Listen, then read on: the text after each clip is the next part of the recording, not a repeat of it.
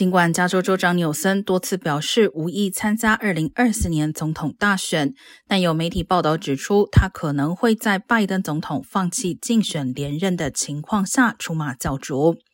Loyola Marymount 大学政治系教授圭拉则称，纽森如果想要继续发挥政治影响力，参选总统迟早是必要的一步。